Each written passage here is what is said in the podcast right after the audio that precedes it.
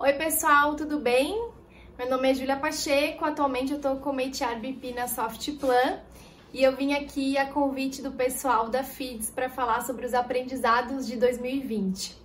que foram muitos, mas eu quero sintetizar eles aqui em alguns pontos assim que para nossa vivência, a experiência que a gente teve, como a gente passou o ano de 2020, foram pontos bem marcantes na minha atuação como profissional de RH. É, o primeiro ponto pode parecer batido, mas eu faço questão de trazer aqui é a empatia. Eu acho que a gente, uh, por mais que sempre houvesse aquele papo de ah, a gente não separa o lado pessoal do profissional, um, com a pandemia, eu acho que a gente tomou consciência do quanto a gente não olhava para o ser humano atrás do crachá. É, coisas que a gente precisou olhar é, e, e, é muito assim um, contraditório porque o distanciamento social acabou nos aproximando da pessoa por trás do crachá. O que, que eu quero falar com isso, né? É, a gente começou a entender, por exemplo, que determinados, determinadas situações precisavam ser ajustadas, que de repente uma mulher que é mãe, que tem uma criança pequena, ou que tem algum dependente dentro de casa, ou um pai que cuida dos filhos, ou alguém que cuida de uma pessoa idosa, é, precisava ter uh, rotinas do lar que antes não tinha. Então a gente ajustou todos os horários, né? A gente evitou ao máximo fazer horários de reuniões que pudessem comprometer os intervalos, o horário do almoço. A gente entendeu que algumas pessoas iriam fazer horários diferentes dos demais, isso estava tudo bem. É, a gente uh, dentro, né, a gente acabou entra entrando dentro das casas das pessoas, então no meio de uma reunião é, alguém era interrompido por um outro familiar, ou a gente via né, é, a, a estrutura que a pessoa tinha para o home office, ou a estrutura que ela não tinha, e daí a gente começou como é que a gente vai ajudar essas pessoas que talvez não tenham tanta estrutura para o home office. É, as pessoas eram interrompidas na reunião e estava tudo bem, né? Uh, alguém falava, olha, eu preciso, gente, deu um BO aqui, vou voltar, daqui a pouco eu volto. Desligava e depois voltava quando era possível. E tudo isso eu acho que exercitou a empatia na gente e a flexibilidade enquanto profissionais e fez com que nós tomássemos consciência de que as pessoas têm necessidades diferentes, necessidades que transcendem as necessidades profissionais e que a gente nesse momento precisava respeitar e dar conta dessas necessidades também. Então acho que a empatia foi algo assim muito forte para o meu exercício profissional no ano de 2020. Outro ponto que eu acho que se desdobra, né, ou, ou que continua aí com essa questão da empatia, são as relações de confiança. É, a gente não tinha um modelo remoto institucionalizado, tínhamos algumas pessoas que trabalhavam remotamente, mas a maioria do nosso quadro era presencial. E em março, de um dia para o outro, em dois dias, a gente desmobilizou mais de 1.900 pessoas e colocou essas pessoas para trabalhar de casa. E no início era, era um movimento assim. Um, um pouco da empresa querendo garantir que as pessoas estavam trabalhando e que a produtividade não ia, não ia baixar, né? É, e também das próprias pessoas querendo mostrar que estavam trabalhando para os seus líderes. Então, no início foi uma carga de trabalho muito alta e, um, e uma energia muito alta desses dois lados, até o momento que a gente conseguiu chegar no equilíbrio e entender que a produtividade não estava sendo prejudicada e que a gente precisava confiar nas pessoas, né? Então, é, eu acredito que os nossos uh, relacionamentos é, fortaleceram, uh, se fortaleceram nessa confiança que foi assim bastante desenvolvida e praticada durante 2020. É, um terceiro ponto que eu acho que é muito importante também tem a ver com a cultura da organização. Eu acho que a cultura, ela foi. É, ela foi um fator de gestão da crise muito importante.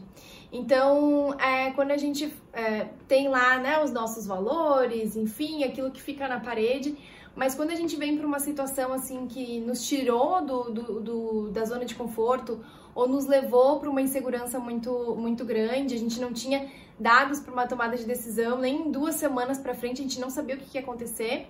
é, nos coloca no nosso no nosso modelo, assim, no nosso instinto mais natural. E daí todas as empresas que de alguma forma é, não conseguiam viver a cultura que vendiam, eu acho que foram empresas que não conseguiram, na pandemia, manter a coerência entre cultura e uh, comportamentos do dia a dia que sustentam essa cultura.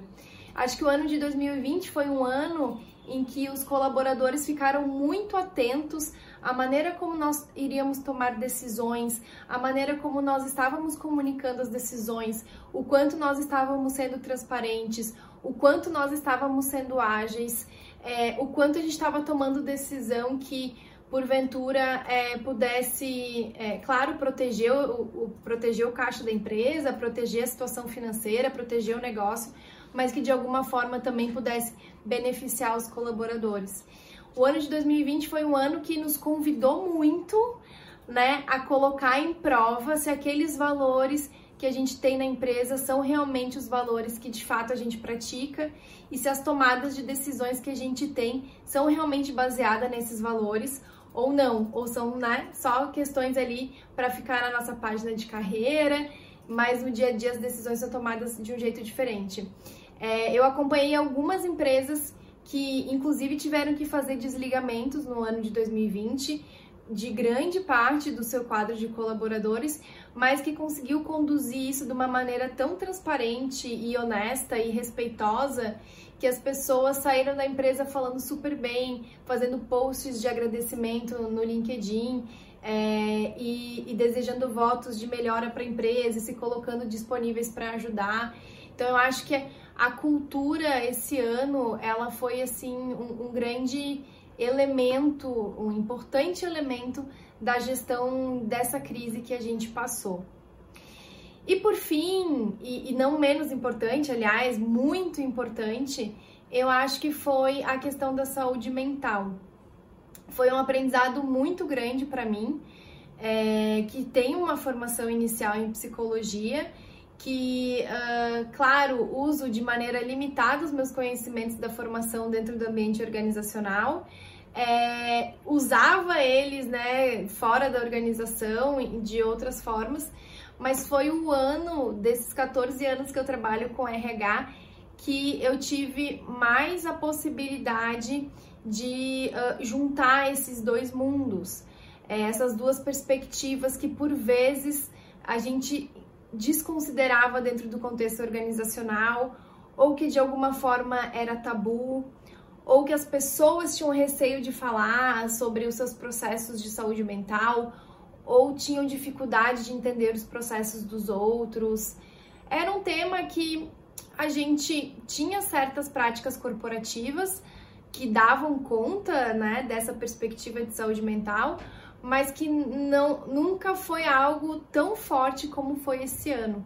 Foi o ano em que esse assunto deixou de ser tabu e virou tema de, de, de webinar com todos os colaboradores, tema de webinar com a liderança, saiu né, desse tabu e veio também para dentro dos one-on-ones das lideranças. É, a gente conseguiu trazer para dentro da organização psicólogos, psiquiatras, médicos, é, profissionais das mais diversas abordagens é, que, que nos ajudaram a promover uma reflexão sobre o quanto nós somos um, um, ser integral, né, físico e mental, o quanto isso influencia na forma como a gente se sente, como a gente produz, na nossa saúde, inclusive na nossa imunidade, é, e como a gente poderia reconhecer alguns sinais ou além disso, né, como investir para não desenvolver é, nenhuma uh, doença psicológica ou a gente não se colocar tão vulnerável assim.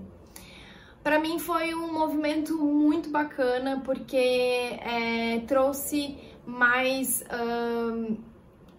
trouxe clareza para as pessoas e trouxe também um, uma, um despir dessa necessidade de eu preciso fingir que tá tudo bem ou eu não posso falar se algo tá acontecendo comigo. Não, eu posso falar, o meu líder tá aqui, ele também quer saber, ele tá interessado e a organização tá me dando alguns meios de uh, lidar com isso, me manter saudável e promover a minha saúde mental e a da minha família.